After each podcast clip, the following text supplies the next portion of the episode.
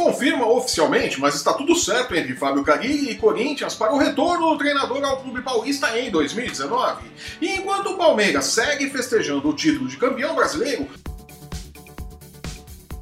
a última rodada do Brasileirão será de vida ou morte para cinco clubes que ainda lutam para escapar das duas últimas vagas na Série B do ano que vem. Eu sou o Flávio Soares e estas são as minhas caneladas para o Ganhador.com.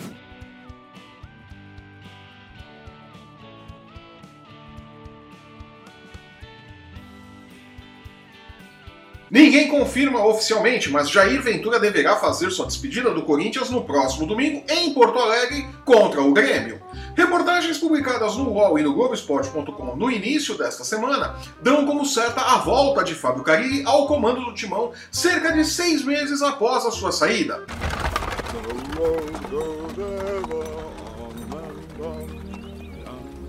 Fontes dizem que entre o treinador e o clube está tudo certo e que agora falta a rescisão entre Cariri e a Ueda da Arábia Saudita. O técnico, campeão brasileiro em 2017 e bicampeão paulista em 2017 e 2018, retornará com um salário substancialmente maior que os 300 mil mensais que ganhava quando foi embora e trará de volta a comissão técnica que debandou do Alvinegro junto com ele para viver o sonho de mil e uma noites.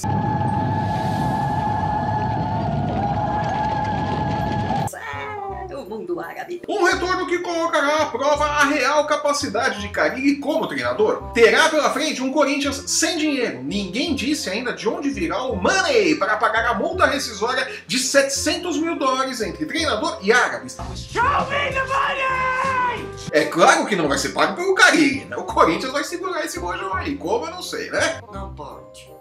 Sem patrocinador master, sem conquistas importantes em 2018 e, portanto, comercialmente desvalorizado, sem vaga na Libertadores e sem dinheiro para grandes contratações de reforços. Uma coisa é ser um treinador bem sucedido pegando um elenco que de certa forma era também treinado por ele e do qual tinha profundo conhecimento. Vale lembrar que Fábio Carilli era o cara que treinava a defesa do Corinthians quando ele era comandado pelo Mano Menezes e pelo Tite, né? Jura? Outra coisa é voltar para um cenário de terra arrasada como é esse do Corinthians, tendo que se virar com o fraco material humano que o Timão tem à disposição será uma verdadeira prova de fogo para Carille. Se passar, se firma como o melhor técnico da nova geração. Nessa geração aí que tem o Jair Ventura, tem o Thiago Largue, Maurício Barbieri, né, o Zé Ricardo também pode ser colocado na mesma geração. Se o Cari conseguir trabalhar com esse Corinthians remendado que ele vai pegar e fazer um bom trabalho, realmente se firma como o melhor técnico dessa nova geração. Sério? Enquanto o Carille não vem, o Brasileirão segue animado para a última rodada. Jogando no Morumbi diante de sua torcida, o São Paulo deu vexame de novo. E o empate em 0 a 0 contra o Sport impediu o tricolor de ultrapassar o Grêmio e assumir a quarta colocação e colocar as mãos na vaga à fase de grupos da Libertadores. Jura? Empatado em pontos com os gaúchos, né, 63 pontos para cada um, o São Paulo precisará vencer a desesperada Chapecoense na última rodada e torcer para que o Grêmio tropece diante de um Corinthians que está contando os minutos para o final da temporada. Né? O jogo é lá em Porto Alegre. Né? Ah. A vitória gaúcha garantirá o Grêmio na fase de grupos da Libertadores 2019, né? Independente do resultado do São Paulo, né? O Grêmio tem mais vitórias. Critério de desempate, o Grêmio fica com a vaga. Tá brincando. Nenê, que colecionou dores de cabeça no Vasco, repete o script na capital paulista e conheceu as vaias da torcida do São Paulo na noite desta segunda-feira, após mais uma atuação medíocre. Com direito a pênalti perdido e tudo mais, resta saber se o agora efetivado André Jardini terá peso para, se necessário, mandar o maestro sem gás para o banco de reservas, como fez Diego Aguirre e deu no que deu, né? ou se mantém o meia no campo e assume o eventual ônus dessa escolha que pode custar o G4, né? Se Nenê jogar como jogou na segunda-feira, o São Paulo entra em campo com 10, né? Vamos falar sério. E falando em Chapecoense, a equipe catarinense está no grupo de cinco times que disputam as duas vagas restantes para a Série B 2019. Aê! Além da Chape, Fluminense, Vasco, América Mineiro e Esporte correm risco de rebaixamento. Dos cinco, o Esporte é o único time que não depende apenas de suas forças para seguir na primeira divisão. Além de precisar vencer o Santos na última rodada, precisa também que pelo menos duas de três situações aconteçam. A Chape não pode vencer, o América Mineiro não pode vencer e o Vasco precisa perder. Muito difícil, é muito difícil o esporte se manter na Série A. Né? Ele vai ter que ganhar e ainda precisa que dois desses resultados aconteçam. Tá complicada a vida do esporte, muito complicada.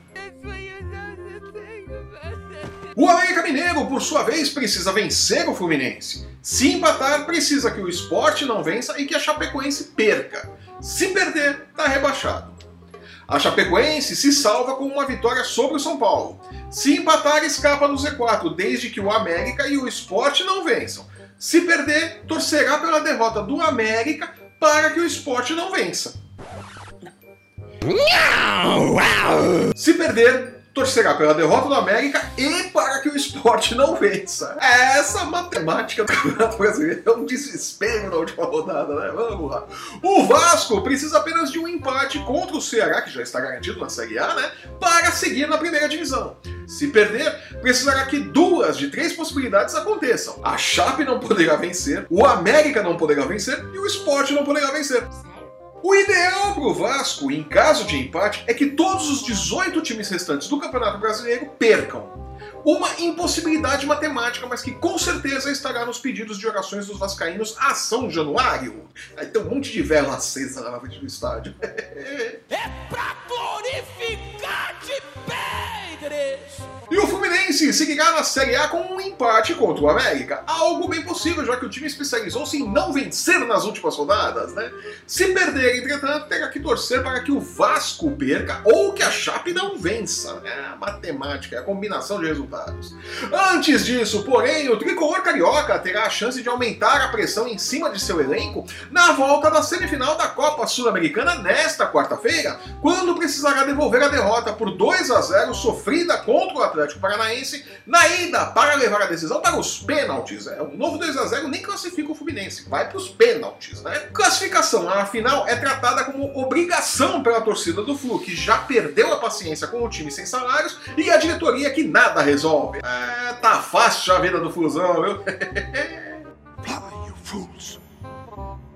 E com essa perspectiva de uma quarta-feira agitada no Maracanã, eu fico por aqui. Eu sou o Flávio Soares e essas foram as minhas caneladas para o Ganhador.com. Acabou.